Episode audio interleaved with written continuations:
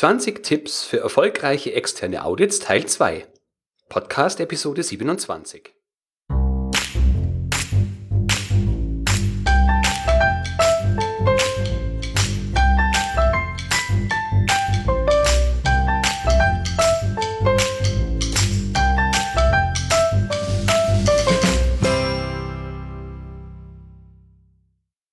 enthusiastisches Hallo und ganz herzlich willkommen zu einer neuen Ausgabe des Podcast Qualitätsmanagement on Air. Wie immer mit mir, Florian Frankl. In der letzten Episode der Nummer 26 ging es um die ersten elf Tipps, wie wir erfolgreichere externe Audits absolvieren können. Ich möchte nochmal kurz die elf Tipps, die wir in der letzten Woche hatten, wiederholen. Und zwar lauteten die elf Tipps, Tipp Nummer eins: Schaffen Sie ein Bewusstsein, warum Audits wichtig und gut sind. Nummer zwei: Etablieren Sie eine positive Haltung zu externen Audits. Nummer drei: Kennen Sie Ihre Methoden, Prozesse und Werkzeuge. Nummer vier: Kennen Sie die Schwachstellen Ihres Systems. Nummer fünf: Bearbeiten Sie alle Maßnahmen vorangegangener Audits. Nummer sechs: Kennen Sie den Auditor. Nummer sieben: Schlagen Sie eine Agenda vor. Nummer 8. Bereiten Sie Beispiele für die wichtigsten Prozesse vor. Nummer 9. Stimmen Sie Ihr Team auf den Auditor ein. Nummer 10. Sorgen Sie dafür, dass Raum, Ausstattung und Mitarbeiter verfügbar sind. Und die Nummer 11. Lernen Sie den Auditor bereits vor dem Audit kennen. Es gab natürlich in der letzten Episode noch weitere Informationen zu den einzelnen Tipps und ich bin etwas genauer darauf eingegangen. Wenn Sie die also, äh, wenn Sie also die Datei Nummer eins interessiert, dann gehen Sie einfach zurück, Podcast Folge Nummer 26 und hören Sie sich die ersten, ja, ungefähr 30 Minuten mit den ersten elf Tipps äh, vorher an. Ansonsten starten wir jetzt in die beiden äh, Kategorien während des Audits und nach dem Audit mit in Summe neun weiteren Tipps, wie Sie erfolgreichere externe Audits meistern. Wenn Sie hier im Hintergrund übrigens ein bisschen Gehämmere hören, das ist unser Vermieter, der irgendwo zwei Stockwerke tiefer im Keller an irgendetwas arbeitet. Er ist Bau Bauunternehmer und ja, ähm, ab und zu hört man da ein bisschen was. Ich hoffe, es stört nicht zu sehr. So, nun geht's aber los mit den weiteren Tipps.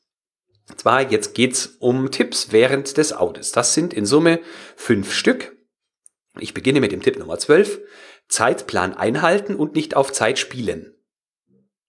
Damit meine ich, dass wenn wir eine Agenda vereinbart haben, ein Kunde sie vorgegeben hat, wir sie vorgegeben haben oder man sie wirklich vereinbart hat, dann sollte man versuchen, den Zeitplan möglichst einzuhalten, beziehungsweise äh, immer ein Auge darauf zu haben, wie stehen wir denn und zu einem gewissen Zeitpunkt auch zu sagen, äh, Herr Auditor oder Frau Auditorin, wir sind jetzt äh, von der Zeit her so, dass wir eigentlich mit dem Punkt fertig sein wollten. Wollen wir uns näher damit befassen? Wollen wir den Punkt vielleicht später nochmal aufgreifen, wenn Zeit besteht? Was machen wir denn? Wir äh, spielen quasi den Timekeeper. Es sorgt dann dafür, dass äh, alle Beteiligten zum Schluss nicht in Stress geraten und wichtige Punkte nicht mehr besprochen werden können und zeigt auch, dass wir ja als Gastgeber unseren Aufgaben eben nachkommen und die Zeit im Blick haben. Äh, mit dem zweiten Teil des Satzes und nicht auf Zeit spielen meine ich, dass es aus meiner Sicht ein äh, ganz schlechtes Licht auf uns wirft, wenn ein Auditor das Gefühl bekommt, wir möchten mit einer ausschweifenden Antwort oder damit, dass wir länger auf Dokumente warten müssen oder Personen nicht gleich zum äh, Audit kommen, wenn wir sie rufen, ähm, dass wir damit nur auf Zeit spielen wollen, damit ein Auditor weniger Zeit hat, Fragen zu stellen, unan potenziell unangenehme Fragen zu stellen. Das halte ich für ganz, ganz schlecht, denn zum einen signalisieren wir dadurch, dass wir uns fürchten vor den Fragen, die der Auditor vielleicht noch haben könnte in der verbleibenden Zeit. Äh, zum anderen nutzen wir die Zeit, die wir haben, nicht, um uns positiv zu zeigen. Und auch das hat eine negative oder kann eine negative Ausstrahlung auf den Auditor oder die Auditorin haben. Es mag Situationen geben, jetzt nehmen wir mal die Analogie des Fußballs, wo manche Menschen auch hier auf Zeit spielen und eine gelbe Karte kurz vor äh, Spielende, kurz vor Abpfiff riskieren, um ja äh, das Risiko eines Gegentreffers nicht mehr, ähm, ja, damit das Risiko minimiert wird. Äh, die Situation kann es geben. Mit fairem Spiel und Spiel auf Augenhöhe hat das aber nichts zu tun. Deswegen ahnten Schiedsrichter das dann auch mit einer gelben Karte.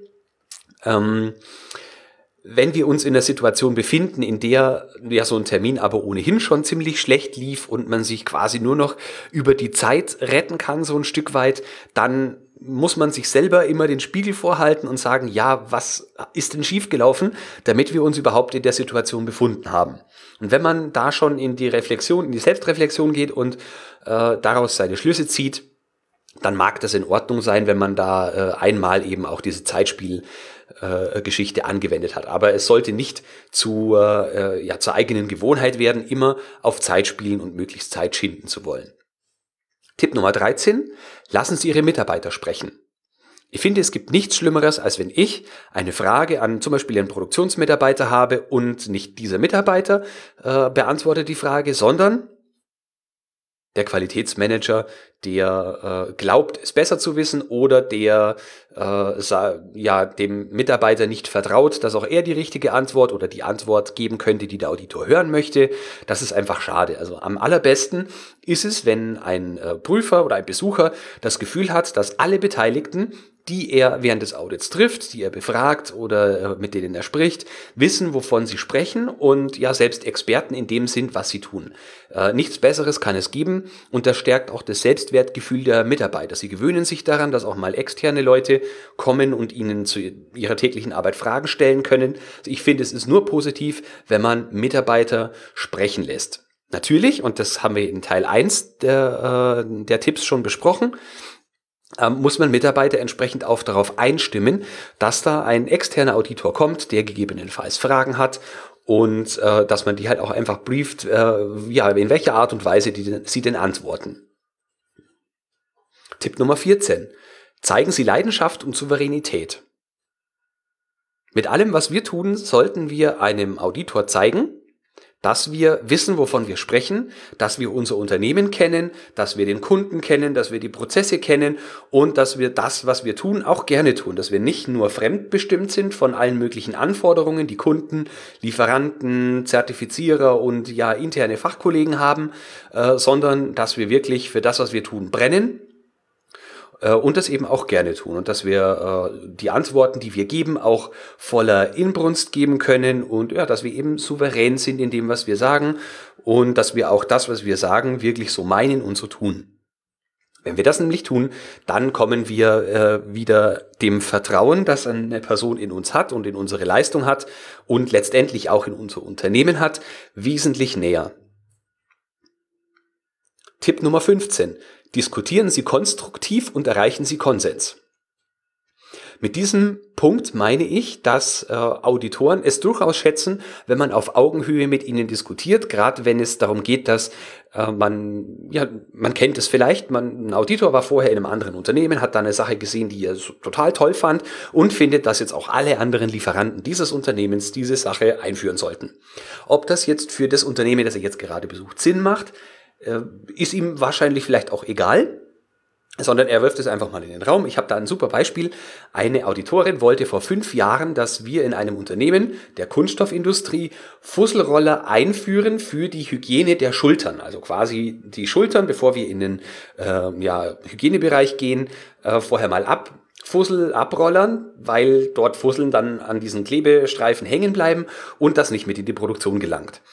Man kann jetzt sagen, ja, das klingt relativ plausibel. Andererseits, wenn man halt in dem Kunststoffbetrieb arbeitet, dann ist es da ohnehin kein Reinraum. Ähm, und ja, man könnte jetzt die Relevanz dieses Tipps oder ja, dieser Anforderung in Zweifel ziehen. Und da finde ich es wichtig, dass man einfach nicht nur versucht, alles, was ein Auditor sagt, abzublocken oder, was genauso schlecht ist, zu allem Ja und Amen zu sagen, es hinterher aber nicht umsetzen zu können oder zu wollen, sondern man sollte auf Augenhöhe mit dem Auditor diskutieren für und wieder erläutern und diskutieren heißt nicht streiten, sondern diskutieren heißt, dass man eben Argumente austauscht und hinterher dann auch zu einem äh, ja, Konsens kommt. Man erreicht, dass äh, ein Punkt so besprochen ist, dass entweder beide Parteien der Ansicht sind, jawohl, setzen wir um, weil macht wirklich Sinn, oder ist dem Kunden wichtig aus diesen und jenen Gründen oder man kommt darauf, dass das äh, eigene Unternehmen eine Anforderung eben nicht durchsetzt oder eine Idee nicht weiter verfolgt, weil es vielleicht keinen Sinn macht. Aber diesen Weg sollte man wirklich gehen und bis zum Ende äh, ja besprechen in einer konstruktiven, wertschätzenden und positiven Art und Weise, weil auch das sorgt dafür, dass es eine ähm, intensivere fachliche Beziehung und einen Austausch gibt und sich beide Seiten besser kennenlernen. Außerdem zeigt man dadurch, dass man das eigene Unternehmen gut kennt, dass man auch die Seite des Kunden zwar nachvollziehen kann, ähm, aber eben durch den Austausch von ja, stichhaltigen Argumenten findet man dann auch eine geeignete Lösung, die beide Parteien gehen können. Kommen wir zum letzten Tipp für die Phase während des Audits. Und zwar Tipp Nummer 16. Kämpfen Sie für die richtigen Dinge. Es gibt Menschen, die in Audits den Reflex haben, alle Vorschläge, Anregungen, Argumente, alle Dinge, die von einem externen Partner, von einem Auditor oder von wem auch immer kommen, ähm, ja, kleinreden oder ja, anfechten zu wollen, irgendwie immer dagegen sprechen, die quasi immer das Kämpfen anfangen und sagen, ja, das reden wir klein, das wollen wir nicht haben, das wollen wir nicht umsetzen, das können wir nicht, das ist nicht relevant für uns, wie auch immer. Also, dass man quasi immer in den Widerstand geht äh, vor allem, wenn es darum geht, dass man vielleicht in irgendwelchem Audit bestimmte Punktzahlen erreicht. Ähm, mit äh, fachlich und konstruktiv hat es dann weniger zu tun. Ich bin also der Meinung, man sollte sich wirklich gut überlegen, welche Kämpfe man wirklich ausfechten muss, zum Beispiel weil es äh, irgendeine Anforderung, ja, hohe finanzielle Konsequenzen oder Aufwendungen, vielleicht bauliche äh, Veränderungen für ein Unternehmen, fürs eigene Unternehmen bedeutet, äh, oder weil es tatsächlich keinen Sinn macht. Also äh, wirklich gegen alles zu sein, schafft keine gute Gesprächsgrundlage und wird ein Audit auch nicht wirklich gut, ja, gut durchführen lassen und auch gut enden lassen. Deswegen ähm, nochmal, kämpfen Sie für die richtigen Dinge. Also überlegen Sie sich, wo macht es wirklich Sinn, in die Diskussion zu gehen und auch in den Widerstand zu treten und zu sagen, dass immer mit Argumenten und immer wertschätzen zu sagen, macht jetzt für uns keinen Sinn, wir würden das nicht umsetzen. Halte ich für den besten Weg. Umgekehrt bedeutet das natürlich auch, dass man in bestimmten Dingen, die jetzt nicht so wichtig sind oder keine so großen äh, einschneidenden Veränderungen im Unternehmen bewirken, äh, nachgeben kann. Also man kann wirklich sich den ein oder anderen Punkt rausgreifen, der äh, gerade vielleicht in Nachbesprechungen wenn dann alle Punkte untereinander besprochen werden, äh, vielleicht doch als ja, kleineres Übel erscheint, dass man da sagt, ja komm, da geht man nach im Sinne einer Verhandlung, äh, das setzen wir um, das äh, macht den Kunden ein Stück weit zufriedener, kostet uns jetzt nicht so viel Aufwand, da können wir mitgehen. Aber wirklich sich die, das zu überlegen, wo muss ich kämpfen, wo kann ich nachgeben, halte ich für einen sehr wichtigen Punkt. Nachdem wir jetzt die fünf Tipps für die Phase während des Audits besprochen haben, kommen wir zum letzten Drittel und zwar, was können wir nach dem Audit tun, um das Audit als Erfolg äh, oder als erfolgreicher äh, bewerten zu können. Habe ich vier Tipps für Sie. Beginne mit der Nummer 17. Erstellen Sie proaktiv einen Maßnahmenplan. Mittlerweile hat es sich eingebürgert, dass auditierte Unternehmen erstmal warten, bis der Kunde mit einem Maßnahmenplan kommt. Man wartet dann drauf, dass äh, ja, ob der Kunde auch wirklich alles, was im Audit besprochen worden ist, was er aufgeschrieben hat, im Maßnahmenplan steht, oder ob er vielleicht Gott sei Dank etwas vergessen hat oder wie auch immer. Äh, dann wollen die meisten Kunden mittlerweile ja, dass man das auf ihrem eigenen Formular äh, ja ausfüllt und es würde nur Aufwand machen, wenn man das im eigenen äh, Formular macht und so weiter und so weiter.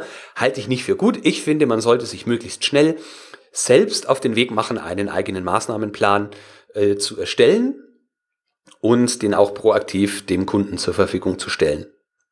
Mhm. Birgt immer auch natürlich das Risiko, dass in diesem Plan etwas steht, was der Auditor in seinem Plan vielleicht nicht stehen hat. Ähm, aber ich meine jetzt auch nicht unbedingt, dass man den Plan gleich dem Kunden schicken soll, aber dass man zumindest sagen kann, wir haben uns alles aufgeschrieben, wir haben für alles Maßnahmen uns überlegt und es geht auch deutlich schneller, äh, wenn der Kunde mit seinem Maßnahmenplan kommt, dass man ihm Feedback geben kann. Weil normalerweise äh, könnte man jetzt sagen, gut, man wartet, bis der Kunde den Maßnahmenplan schickt. Das dauert vielleicht vier Wochen, wenn der Auditor selbst auch noch andere Audits macht und viel beschäftigt ist. Dann nimmt man sich selber vielleicht noch, weil man kriegt ja eine Frist ein paar Wochen raus, bis man den Maßnahmenplan mit irgendwelchen ähm, mit Terminen und Verantwortlichkeiten versehen hat. Und in der Zwischenzeit, lassen Sie es zwei Monate sein, hat man noch nichts umgesetzt. Da vergeht ein Haufen Zeit und ich finde, dass Kunden das auch spüren. Wesentlich professioneller ist es aus meiner Sicht, wenn man einen eigenen Maßnahmenplan ähm, verfasst vielleicht sogar eine Liste hat, in der alle Maßnahmen drinstehen und man kann bei der einen oder anderen Sache vielleicht sogar schon rückmelden, Maßnahme schon umgesetzt. Dann hat man vielleicht zwölf Maßnahmen da drin stehen und hat davon drei schon umsetzen können, macht ein wesentlich besseres Bild, als wenn man den Eindruck vermittelt, wir warten erstmal, was vom Kunden kommt, dann nehmen wir uns noch eine angemessene Frist raus und antworten erst dann. Ist zumindest meine Ansicht, wie man da vernünftig umgehen sollte, beziehungsweise wie ich mich fühlen würde, wenn ich so einen Maßnahmenplan von einem Lieferanten bekomme. Ich würde nicht sagen, ähm, bitte machen Sie das in unserem Formular, was ihr mir schickt, so quasi ist nichts wert, sondern würde dann sagen, vielen Dank für Ihren Plan. Sieht sehr gut aus. Bei der einen oder anderen Sache bin ich nicht Ihrer Meinung. Äh, ja, also dass man wirklich da auch in ein Gespräch geht und nicht nur wartet, bis sich die eine und die andere Partei über die Bälle zuschieben oder in der Zwischenzeit passiert nichts. Tipp Nummer 18. Setzen Sie Maßnahmen schnell und sauber um. Bedeutet für mich, dass man durchaus den ein oder anderen Punkt, der wirklich schnell erledigt ist oder der wichtig ist, schon bevor ein Kunde mit einem Feedback zur Audit-Bewertung oder so zurückkommt, vielleicht bei der einen oder anderen Sache sagen kann, ähm, man meldet schon Vollzug, Maßnahme ist, ähm, ist äh, eingeleitet, ist äh, umgesetzt und man hat vielleicht sogar schon ähm, ja, eine Wirksamkeitsprüfung durchführen können. Oder man sagt, Maßnahme ist umgesetzt, wir melden uns wieder zwecks der Wirksamkeit oder wie auch immer.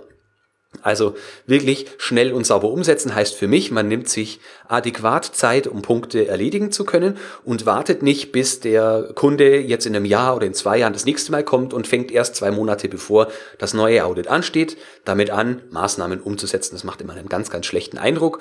Und man darf ja nicht vergessen, ein Kunde schlägt Maßnahmen vor oder beziehungsweise schlägt keine Maßnahmen vor, sondern schreibt Abweichungen in den Bericht in der Hoffnung, dass die möglichst zeitnah umgesetzt werden, um dann den Prozess oder das Produkt, das hinterher rauskommt, äh, ja quasi besser zu machen. Also die Maßnahmen, die vereinbart werden aufgrund der Abweichungen, die sollen ja auch einen positiven Effekt haben. Und je früher man die Maßnahmen umsetzt, umso früher kann natürlich auch der gewünschte Effekt eintreten. Und je länger wir damit warten, umso länger natürlich lässt sie dann der Effekt auch auf sich warten. Es schadet also in bestimmten Situationen auch nie, wenn man Maßnahmen nicht schnell umsetzen kann, auch eine Erklärung damit, äh, ja, eine Erklärung mitzuliefern, warum geht es denn nicht. Zum einen ähm, sind natürlich Argumente immer, dass die anderen Abweichungen, die derselbe Kunde im Audit mitgeteilt hat, ja auch Zeit in Anspruch nehmen. Zum anderen kann das Unternehmen vielleicht gerade in einem Projekt sein, das ebenfalls wichtig ist und da einfach die Geschäftsführung entschieden hat, dass bestimmte äh, Dinge einfach vorgezogen werden. Äh, da kann man ja auch immer ähm, ja Argumente liefern, die stichhaltig sein sollten. Kommen wir zum vorletzten Tipp, der Nummer 19. Bearbeiten Sie auch Schwachpunkte, die nicht zur Sprache gekommen sind. Also ähm, meistens passiert es, dass ein Auditor Fragen stellt, äh, quasi auf einen bestimmten Punkt zielt und äh, ja die eigenen Prozesse an einem Punkt, der links oder rechts daneben äh, fast angrenzend ist, äh, stellt man aber fest, ja da passt was nicht ganz. Äh, man ist dann froh, der Auditor hat nicht weiter nachgebohrt und hat die Schwach, den Schwachpunkt knapp daneben nicht gesehen, gefunden oder nicht sehen wollen, wie auch immer. Ähm, den sollte man dann aber nicht liegen lassen, sondern sollte genau die Punkte auch aufschreiben und bewährt, ähm, nachhaltig abstellen da ein Audit ja immer eine Stichprobe ist, also man wird nie 100% vom ganzen Unternehmen auditieren können, ähm, ist die Wahrscheinlichkeit natürlich auch groß, dass die nächste Stichprobe, die der Kunde oder der Auditor nimmt, äh, ein Jahr später oder ein halbes Jahr später oder vielleicht auch zwei Jahre später, äh, vielleicht nicht ganz woanders ist, sondern ja ein Stück weit links, rechts, äh, drüber oder drunter neben dem Punkt vom letzten Mal liegt und dann haben Sie eine Schwachstelle, die Sie vorher schon erkannt haben, schon umgesetzt äh, oder abgestellt und ähm, ja, das kommt dann in dem Audit nicht mehr zur Sprache. Kann also nur von Vorteil für Sie sein. Ähm, wenn Sie nicht in der Lage sind, im Moment diese Schwachstellen zu bearbeiten, weil Sie denken, äh, weil Sie sagen, so richtig relevant für uns ist es nicht, wir sind nur froh, dass der Auditor es nicht gemerkt hat, schreiben Sie es aber zumindest auf und priorisieren Sie es entsprechend, dass Sie dann halt später drangehen und es nicht im ja, Tagesgeschäft untergeht und der Punkt dann unangenehm an einem Tag oder an einem Punkt, wo Sie es nicht haben wollen, erneut zutage tritt. Letzter Tipp. Nach dem Audit ist vor dem Audit. So wie beim Fußball, nach dem Spiel ist vor dem Spiel. Bedeutet, äh, ja, wenn das Audit vorbei ist, ähm, dann ist im Prinzip nicht alles gegessen und man wartet dann, bis das nächste kommt, sondern man sollte die Zeit von einem Audit zum nächsten schon auch richtig nutzen. Also Ich kenne Unternehmen und da ist es so, äh, die Zeit zwei Monate vor einem geplanten Audit ist erstmal Stillstand, Reformstau, da wird nichts umgesetzt, sondern wird nur an den Maßnahmen des vorangegangenen Audits gearbeitet. Und da kann man trotzdem immer noch die Hälfte nicht äh, erledigen, weil man zu lange gewartet hat. Ähm, statt dass man wirklich sich das ganze Jahr über aufteilt, die Maßnahmen in einer sinnvollen Reihenfolge und auch in einer sinnvollen Terminierung ähm, abschließt, um wirklich das Ganze als einen lebendigen und permanenten Verbesserungsprozess zu verstehen, ähm, was ja ein QM-System eigentlich auch äh, ja verpflichtend beinhalten sollte. Ansonsten ist es ja wie so eine Art Stottern, kann man sagen. Also man hat äh, zwei, man hat, nehmen wir mal einen Monat, einen Monat Vorbereitungszeit für ein Audit. Da passiert erstmal nichts weiteres, außer man hat irgendwie ganz besonders wichtige Tagesgeschäftsdinge zu erledigen. Äh, dann findet das Audit statt. Dann hat man erstmal, muss man sich erholen von der Vorbereitung, da muss man nacharbeiten, ähm, was man vorher irgendwie hat liegen lassen müssen. Äh, dann ist man erstmal froh, dass man jetzt wieder ein Dreivierteljahr Zeit hat und dann geht's weiter dann haben wir wieder eine Vorbereitungszeit auf ein Audit. Man hat wieder viel zu viel zu tun und äh, andere Dinge geraten ins Hintertreffen. Und so geht es immer und immer und immer weiter. Wenn Sie jetzt in einem Unternehmen sind, das nicht nur ein Audit hat, ein externes, sondern das mehrere hat, also zum Beispiel im Lebensmitteleinzelhandel, wo äh, mal ein Aldi, mal ein Lidl, mal ein Rewe, mal ein Netto zu Ihnen kommt, dann das Ganze vielleicht noch unangekündigt und ähm, da ist es wesentlich besser, wenn Sie davon ausgehen, dass Ihr ganzes System immer stabil sein sollte, äh, weil es kann theoretisch, wenn heute das eine Audit erledigt ist, morgen schon das nächste kommen und wenn Sie dann ein Jahr lang warten, bis Sie die Dinge umsetzen, ist nicht gut. Also bleiben Sie immer in Bereitschaft, dass Ihr ganzes System immer quasi auditierungsfähig ist. Ich weiß, dass das sehr viel Zeit und Kraft in Anspruch nimmt und dass man auch da die richtige Einstellung im ganzen Unternehmen dafür etabliert haben sollte. Aber ich bin der Meinung, dass sie sich so sehr viel Aufwand, Zeit, Nerven und Stress sparen können. So, das waren meine 20 Punkte für erfolgreichere externe Audits. Zum Schluss möchte ich die ähm, letzten neun Punkte, die wir heute besprochen haben, nochmal kurz zusammenfassen oder besser gesagt äh, nochmal aufzählen. Ähm, Nummer 12 Zeitplan einhalten und nicht auf Zeit spielen. Nummer 13, lassen Sie Ihre Mitarbeiter sprechen. Nummer 14, zeigen Sie Leidenschaft und Souveränität. Nummer 15, diskutieren Sie konstruktiv und erreichen Sie Konsens. Nummer 16, kämpfen Sie für die richtigen Dinge. Nummer 17, erstellen Sie proaktiv einen Maßnahmenplan. Nummer 18, setzen Sie Maßnahmen schnell und sauber um. Nummer 19, bearbeiten Sie auch Schwachstellen, die nicht zur Sprache gekommen sind. Und Nummer 20, nach dem Audit ist vor dem Audit. Was haben Sie jetzt davon, wenn Sie die 20 Tipps beherzigen und umsetzen? Aus meiner Sicht haben Sie dann die Möglichkeit, den Auditor ein Stück weit zu führen, in Anführungsstrichen. Sie zeigen, dass Sie die Dinge in die Hand nehmen, dass Sie ein guter Gastgeber sind. Ähm, der Auditor oder die Auditorin kann sich mit gutem Gewissen in Ihre Hand äh, begeben äh, und Sie wollen die Person nicht an der Nase herumführen. Sie signalisieren, dass Sie nichts verheimlichen wollen und dass Sie äh, ja an einer konstruktiven Arbeit, äh, mit einer Zusammenarbeit an diesem Tag, äh, dass Ihnen daran sehr gelegen ist. Und sie erwecken den Eindruck, dass das Unternehmen weiß, was es tut und nicht nur sie als ähm, Qualitätsverantwortlicher, sondern wirklich das ganze Unternehmen und alle Menschen, die involviert sind, äh, strahlen aus, dass sie Experten in dem sind, was sie tun und eben auch mit äh, den ja, notwendigen Dingen, Prozessen, Werkzeugen und alle möglichen umgehen können. Sie erreichen zum einen dadurch, dass der Tag oder die Tage des Audits wesentlich positiver äh, vonstatten gehen für beide Parteien. Ähm, und sie erreichen dadurch, dass sie durch diesen Vertrauensaufbau, dass die nächsten Audits, bei denen diese Person wieder gerne zu ihnen kommt oder das Unternehmen gerne Leute zu ihnen schickt, ähm, ja, dass das wesentlich entspannter wird. Vielleicht äh, sorgt das sogar dafür, dass die Leute, also dass ein Kunde sie weniger häufig auditieren möchte, einfach weil das, das Gefühl des äh, Aufgehobenseins so stark war. Ähm, und äh, ja, sie machen sich dadurch einfach das Leben deutlich leichter, wenn sie positiv mit einem Menschen umgehen. Und ich finde, dass alle 20 Punkte nicht nur auf den, den, diesen Vertrauen, diese Vertrauensbildung abzielen und quasi auf den Menschen gerichtet sind, der sie auditiert, sondern dass es auch ihrem Unternehmen und ihrem Team positiv dabei hilft, mit der äh, unangenehmen Drucksituation eines externen Audits besser umzugehen. Die Shownotes zu dieser Folge finden Sie wie immer unter www q-enthusiast.de Schrägstrich Podcast Schrägstrich Folge 027 für die 27. Podcast-Folge. Nun verabschiede ich mich für diesmal von Ihnen, wünsche Ihnen noch eine angenehme Zeit. Bis nächste Woche. Und denken Sie wie immer daran, Qualität braucht kluge Köpfe. So wie Sie.